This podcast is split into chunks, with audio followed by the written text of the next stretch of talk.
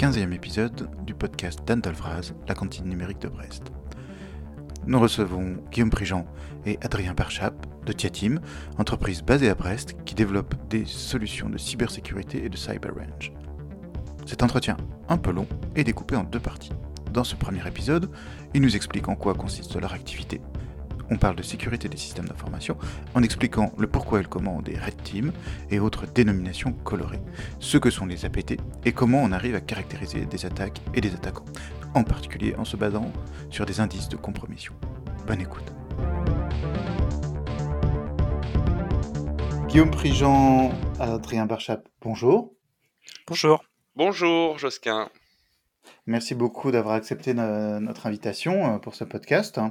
Vous êtes euh, tous les deux euh, chez Diatim.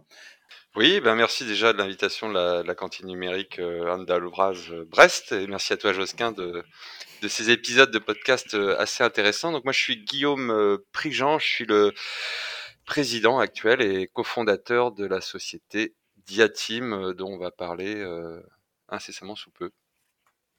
Bonjour, moi c'est Adrien Barchap, je suis le responsable de la Red Team chez Diatim. D'accord. Donc on aura l'occasion euh, de revenir sur le, terme Red Team. Donc déjà, qu'est-ce que c'est Diatim Oui, alors c'est une bonne question. Diatim, c'est une, euh, une entreprise euh, qui garde un ADN de, de, de start-up, même si c'est pas forcément le terme que je, je, je préfère, mais c'est quand même une société qui a été fondée en 2002 euh, à Brest.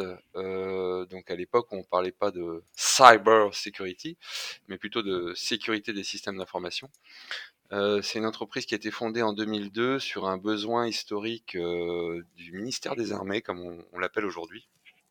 Plus précisément la DGA, DGA maîtrise de l'information, euh, qui cherchait à savoir comment on aurait pu imaginer un jour euh, avoir des plateformes, ce qu'on appelle des cyber range, on y, on y reviendra peut-être, mais des plateformes qui permettraient de, de reproduire tout ou partie euh, de systèmes d'information ou de systèmes euh, qu'on appelle OT ou de systèmes industriels, voire de systèmes d'armes d'ailleurs, de manière à euh, expérimenter, tester, euh, entraîner des gens éventuellement dans une espèce de, de bac à sable, de, de sandbox ou de, de sandnet, je devrais dire, euh, découpler des, des systèmes en production. Donc on a monté Diatim à 3, on est toujours les mêmes associés, hein, quasiment 20 ans après. On est une trentaine, trentaine de salariés basés à Brest, dans un, bâtiment que les Brestois connaissent, qui s'appelait Magic Surf, enfin maintenant qui a été complètement réhabilité par Diatim. Et on a deux métiers. on a un premier métier, on va dire, d'édition logicielle, puisqu'on est éditeur de la première solution de, de cyber range, donc de champ de tir, numérique. Donc on a une équipe de développeurs logiciels et matériels, puisque ça nous arrive de devoir créer des composants matériels pour interconnecter toutes sortes d'équipements, exotiques ou, moins exotiques. Et puis ensuite, quand on a une plateforme de virtualisation, de simulation d'architecture comme on, comme on le propose, bah c'est un peu comme un simulateur de vol. Hein. On a un moteur, un moteur d'exécution, un moteur de, de simulation, de virtualisation qui permet de reproduire des, architectures variées. Et donc, on a besoin, en fonction des, métiers, en fonction des, des, use cases ou des, besoins des clients, de créer des contenus, euh, des scénarios, des scénarios d'attaque, des scénarios euh, d'entraînement, euh, des scénarios de, test. Et c'est là que l'équipe Red Team donc la fameuse équipe sécurité, les rouges, on parlera de couleurs, je crois, tu as, prévu de parler de couleurs, de, de, de chiffres et de numéros. Euh, donc les, les rouges euh, par opposition aux, bleus, donc l'équipe sécu, les...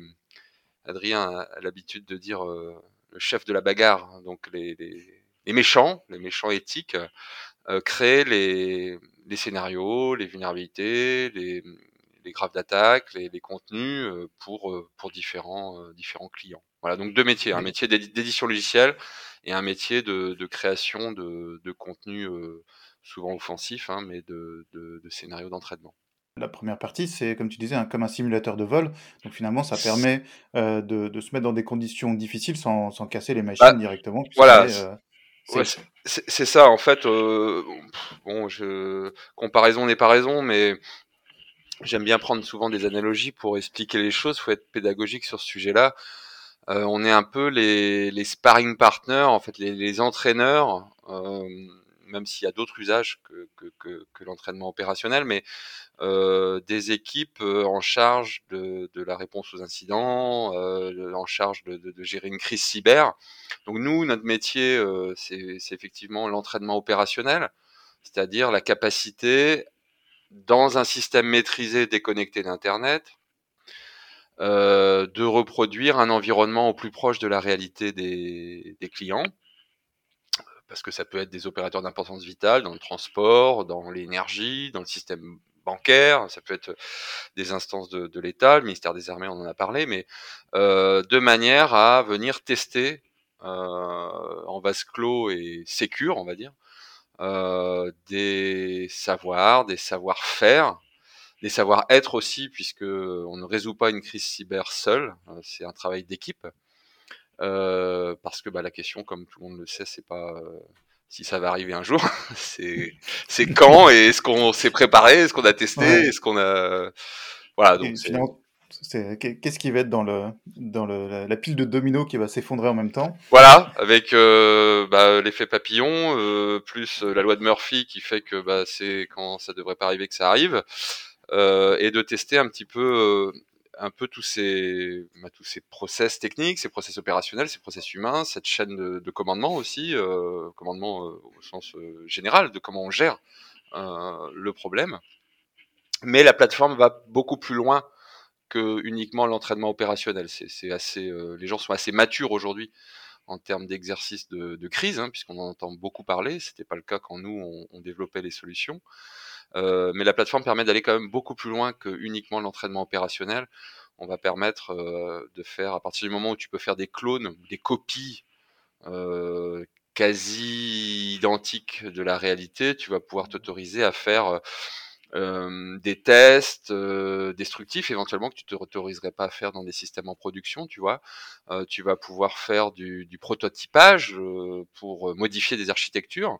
Tu vas pouvoir faire, par exemple, tester des, des, solutions de sécurité qui sont en cours de développement de la part de, laboratoires de recherche, d'innovation qui n'ont pas toujours accès à des environnements de production. On peut penser à des, systèmes hospitaliers, des systèmes bancaires, des systèmes euh, et donc permettre une, multitude d'emplois pour euh, bah, améliorer, euh, on va dire, la cybersécurité globale. D'accord et votre, euh, empan d'action, c'est plutôt vraiment des attaques, euh, je dirais, sur le matériel ou vous faites ou vraiment sur, euh, la sécurité du du réseau, des machines ou vous faites aussi, de, des attaques sociales, du phishing, ce genre de choses? Vous ah, intervenez là-dessus aussi? bien sûr, alors nous on mange de tout, c'est-à-dire qu'on est dans un un environnement maîtrisé, déconnecté d'internet une espèce de, de, rage room, euh, on va dire euh, confortable quand même, parce qu'on peut s'arrêter si, si, ça part en, en problème majeur. Euh, et donc on s'autorise tous les coups. Voilà, L'idée c'est pas de mettre KO euh, ou de, de, de, casser pour casser. L'idée c'est comme un sparring partner parce qu'il faut pas qu'il abîme son boxeur quand même, parce que le boxeur il va les, il va les combattre un jour. Euh, L'idée c'est de venir bah, tester toute la surface d'attaque imaginable. On parlera peut-être d'OSINT aussi tout à l'heure. Euh, de manière à se remettre dans des conditions les plus euh, réalistes. Euh, nous, chez Diatim, c'est vrai qu'on est plutôt, comme diraient certains, la cerise sur le gâteau. C'est vrai qu'on est plutôt dans des scénarios assez avancés de compromission, qui exploitent des vulnérabilités connues ou plus ou moins exploitables euh, à jour, euh, de manière à, euh, bah, comme tu le disais, hein, effectivement, faire du phishing, euh, du RDP, du, du, enfin, utiliser toutes les techniques que les attaquants utiliseraient ou utilisent pour être au plus proche de la réalité. Donc, c'est vrai qu'on fait peu de sensibilisation, on fait, on fait pas de ce qu'on appelle des pen tests ou des, des audits d'intrusion les, pentests, peut-être qu'on peut expliquer un peu oui. ce que c'est?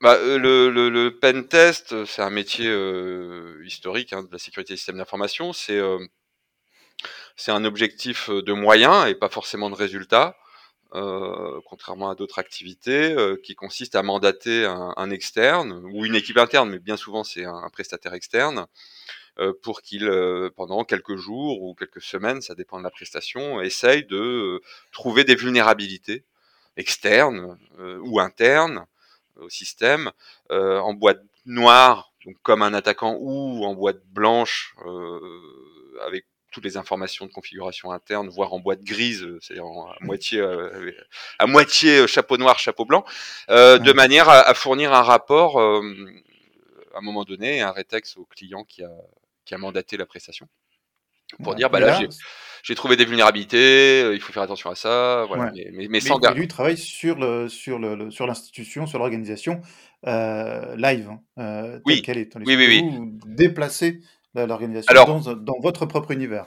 Il existe aussi des auditeurs, notamment dans le cadre de, de, de, qualification ou de certification, on va pas rentrer dans les détails, mais il existe aussi des auditeurs euh, qui travaillent sur des systèmes de, en pré-production, des systèmes de référence, pour valider que euh, lors du déploiement sur des systèmes critiques ou des systèmes euh, euh industriels importants ou des systèmes d'information importants, que le, a priori, j'ai bien dit que c'était un objectif de, de moyens, hein, c'est pas parce que tu mets des auditeurs même très expérimentés sur un sujet qui vont trouver des choses.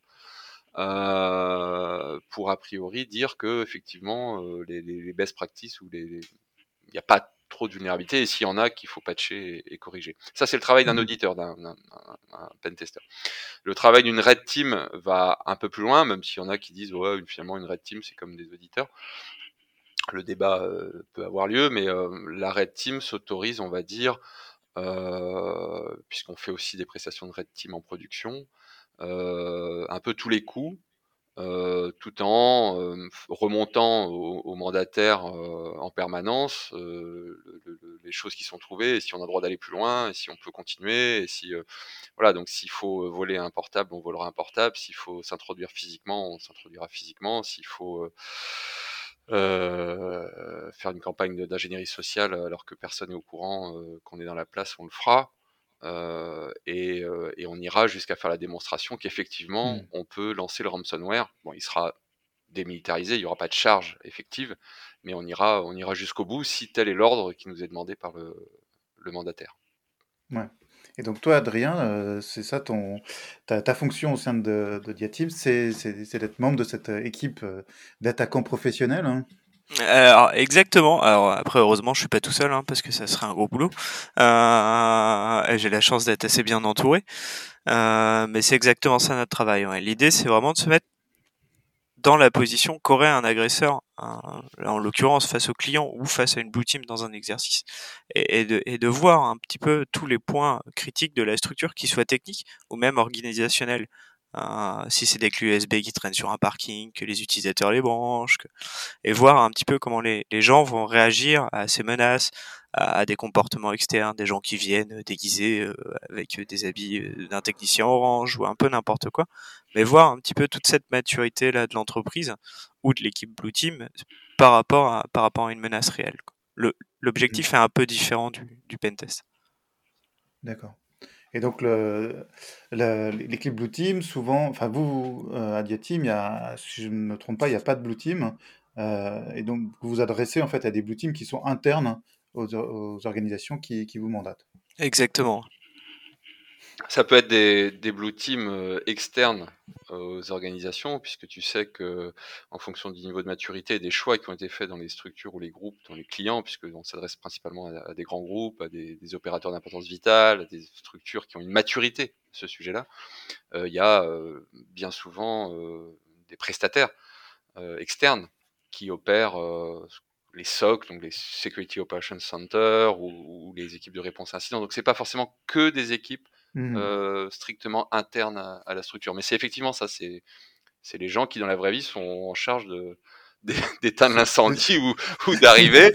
Et puis bah nous on déclenche l'incendie mais on le fait euh, dans un environnement maîtrisé. Et puis s'il faut faire une pause on fait une pause. C'est déjà arrivé que des gens euh, partent en, en pleurant ou en stress total et on n'est pas là pour donc on fait une pause on débrief voilà l'idée c'est de construire à partir de, cette situation délicate quoi. C'est ça et euh, mais tout, C'est bizarre cette tendance dans la, dans la cybersécurité à vraiment employer des couleurs, euh, des noms de couleurs.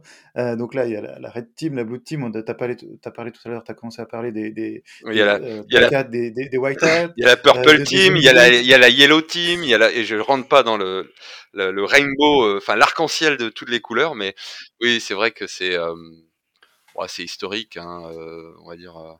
Voilà, là, Adrien, tu pourras compléter, mais moi, je, ramène ça un petit peu à toute une culture. Euh, moi, j'ai commencé, ben, très jeune, et puis euh, j'ai quand même quelques heures de vol déjà, mais euh, c'était l'époque des, jeux de rôle, l'époque des chapeaux blancs, Saruman, chapeau gris, chapeau noir. voilà, donc une des plus grosses conférences connues en cybersécurité au monde, c'est Black Hat, hein, donc c'est euh, et tout ça, ça vient de, de bah, effectivement toute cette euh, mythologie, on va dire, euh, des gentils, des méchants, de ceux qui sont méchants mais pas trop méchants, voilà. Donc ça rentre dans le, on va dire le stéréo. Aujourd'hui, c'est du stéréotype, mais on garde quand même les, les, les, les couleurs ou en tout cas, le, voilà, les, les, white, les black, de moins en moins d'ailleurs, je trouve. Euh, le stéréotype du suite à capuche euh, avec euh, bon, c'est un petit peu dépassé. Moi, j'ai des plein de gens qui sont et d'ailleurs dans une équipe Red Team, c'est quand même bien d'avoir des une diversité, on va dire, d'acteurs. Euh, ensuite, pour la partie Red Team, Blue Team, bon bah ça, ça vient des, des ce qu'on appelle les captures the flag, hein, euh, c'est-à-dire ça vient d'un domaine militaire au départ, hein, qui sont les mmh rouges, les rouges qui attaquent et, et, les bleus qui défendent. Et puis après, on a tout le tout l'éventail des des numérotations, des parce qu'effectivement, on est face à plein d'acteurs différents, plein de et euh, et on en parlera peut-être, mais euh, c'est vrai qu'il faut qu'à un moment donné, dans un métier euh, qui, qui, qui n'a son succès, ou en tout cas si on veut s'en sortir, qui est quand même le partage. Euh, et ben le partage c'est comme la tour de Babel, il faut que tout le monde s'accorde un petit peu sur certains numéros, certaines couleurs, certains référentiels, on va dire, du, sujet. Pour toi, Adrien, euh, être Red Team, c'est un métier différent, c'est une mentalité différente. Euh, ça, demande de, un état d'esprit ou des, compétences? Qu'est-ce qui change en fait? Est-ce que c'est interchangeable? Est-ce qu'on peut passer d'une couleur à l'autre doigts Alors, c'est une excellente question et c'est plein de questions en même temps. je vais essayer de tout y répondre. pour moi, d'abord, dans un premier temps, avant tout, c'est un jeu.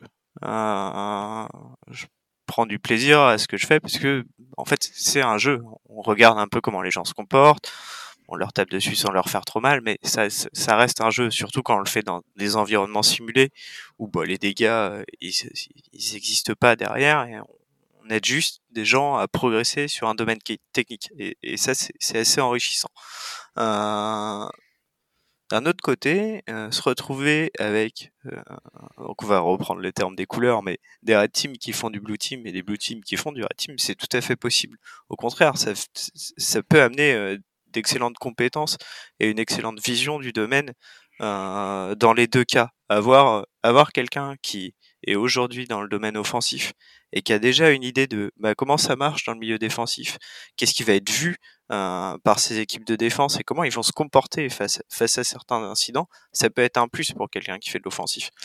Et, euh, et vice versa, quelqu'un qui fait du qui fait de la défense, de l'analyse ou de la réponse à un incident, euh, ce qui peut nous arriver à la marge de temps en temps, là où on arrive à aller assez rapidement sur la réponse à un incident, c'est parce que dans notre tête, on se dit, bah, nous, comment on aurait fait en fait pour rentrer dans ce réseau-là, et, euh, et, qu'est-ce qu'on aurait, qu'est-ce qu'on aurait fait avec les éléments qu'on a là?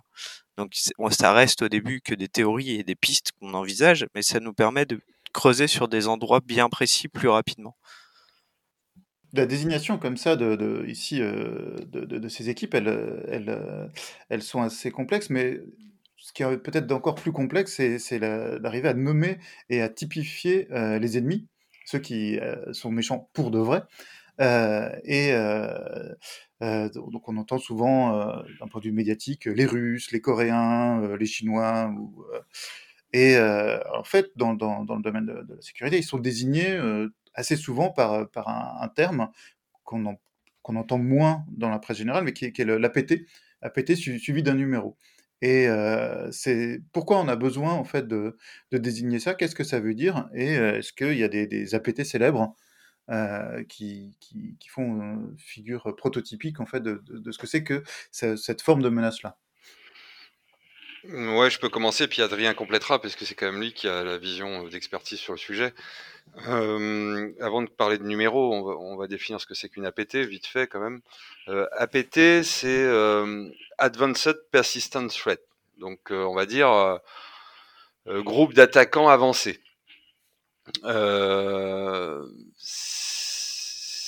en fonction, parce que tu sais qu'il y a plusieurs éditeurs, il y a plusieurs, bien souvent anglo-saxons d'ailleurs, euh, la communauté va se structurer euh, avec des dénominations euh, différentes, et c'est vrai que c'est difficile de s'y retrouver. et on va avoir typiquement pour certains certains éditeurs des numéros, puisqu'en fait le but et c'est un exercice de style qui est, très difficile et ça dépasserait le cadre de ce podcast qu'on va essayer de faire assez concis quand même. c'est ce qu'on appelle l'attribution.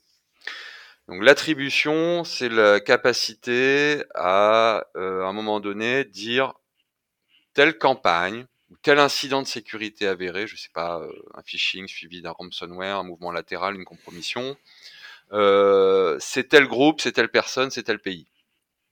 Bon, c'est un exercice de style qui est extrêmement difficile, puisque la menace est protéiforme.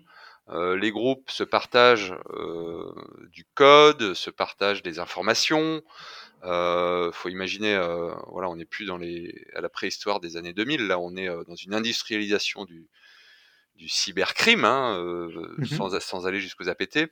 Mais les APT sont couramment, euh, on va dire, pour, pour les gens qui nous écoutent, associés à des groupes en lien avec des services ou en soutien financier ou RH de, de, de groupes étatiques, enfin de, de structures étatiques avec un but. Pourquoi persistent threat Persistent parce que c'est un des mécanismes qui fait que quand on a pris contrôle d'une infrastructure, on a envie d'être persistant, on a envie de rester la main euh, sur l'infrastructure.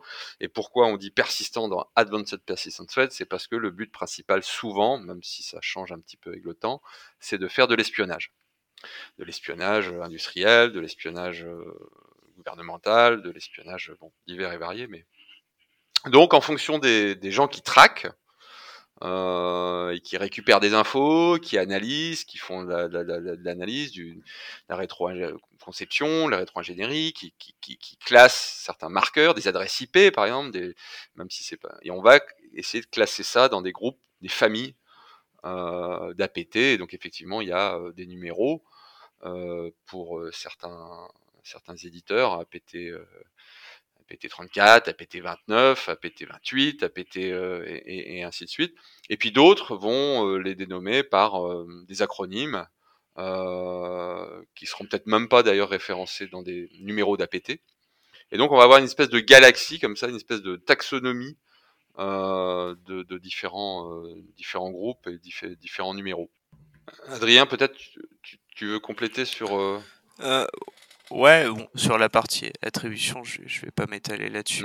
J'en pense à peu près la, la, même chose que toi, même si ça reste surtout un jeu qui est très politique. Et enfin, moi, mon boulot, c'est la technique, donc la partie politique, c'est vraiment pas mon problème. Euh, mais ouais, pour revenir sur sur cette histoire de, de nomenclature de nommage, il faut, faut vraiment bien comprendre que c'est c'est lié à, un éditeur de solutions antivirales ou, ou à une équipe d'analystes euh, qui font euh, de l'ingénierie de malware et qui regardent un peu comment ça marche. Mais ils vont tous avoir euh, leur manière de nommer un threat actor. Et du coup, on peut se retrouver avec un threat actor qui va avoir une dizaine de noms différents et qui sera le même. Donc faut mmh. faut se retrouver à la fin à, jongler un petit peu, notamment si on prend un PT29, euh, ils vont avoir un autre nom qui est Cosibert, euh, où ça va être une autre entité qui aura décidé de euh, d'attribuer euh, des noms avec des animaux qui sont proches de certains pays. Donc, euh, par exemple, tout ce qui sera attribué à la Russie, ben, on verra Bear dedans, euh, dans le nom de la menace. Et il y a, y a des APT qui sont pas référencés en termes de numéros. En fait, si tu veux, tu vas mmh avoir CrowdStrike, FireEye, Kaspersky, enfin, t'as, as, plein, plein, plein d'éditeurs qui, qui, qui, font de la, qui, qui, qui, cherchent à identifier des, des groupes d'attaquants. Mmh euh, mais je te dis encore une fois, euh, ce qui n'était pas le cas encore oui. il y a un, an ou deux, il y a, il y a pas mal de, de mouvances. Il y a du mouvement. Ouais. Il y a du mouvement entre les différents groupes. Et donc, tu vois, par exemple, un acteur qui est comme Turla, par exemple, qui a trois noms différents, ne va pas avoir forcément un, numéro d'APT. Quoi. Alors, alors que c'est des très très bons attaquants. Et puis il y a aussi de, toute une finesse euh, de, de, désigner euh, une de ces menaces, puisque euh, en fait on va les repérer par leur signature, par des, par des formes parfois très ténues, et du coup on essaie d'attribuer quelque chose, tout en sachant que eux-mêmes euh, peuvent jouer de cette attribution. Euh, Tout à fait. ils peuvent euh, mettre du, du, russe dans leur code pour faire croire que Tout à fait. ils viennent de Russie. Ou... voilà, tout à fait. C'est ce qu'on appelle. Bah, alors là, tu, tu, on peut parler des mots. Après, c'est pas forcément intéressant dans le podcast, mais donc les indices de compromission, donc tous les éléments techniques qu'on va retrouver, mais il y a aussi toutes les techniques, tactiques. Euh, les, les, les, manières de faire, le, la, la, la, la, philosophie de l'attaque. Bon, donc c'est vrai que c'est pas évident. Et puis ensuite, bah, forcément, euh, on n'a pas attendu 2021, euh, enfin les attaquants n'ont pas attendu 2021 pour réinventer euh, l'art de la guerre et, la, dissimulation, et voire même l'attribution un petit peu forcée à d'autres groupes. c'est un jeu, c'est un jeu non technique, un jeu, comme disait Adrien, politique. effectivement, c'est pas évident toujours de se retrouver dans les intérêts des uns et des autres. Voilà, on espère que cette première partie de l'entretien vous a plu et on diffusera la deuxième partie très bientôt. Vous pouvez euh, commenter euh, ou poser des questions sur cet épisode ou le podcast en général, soit en nous écrivant à coucou at lacantine-brest.net ou via Twitter avec le handle Anne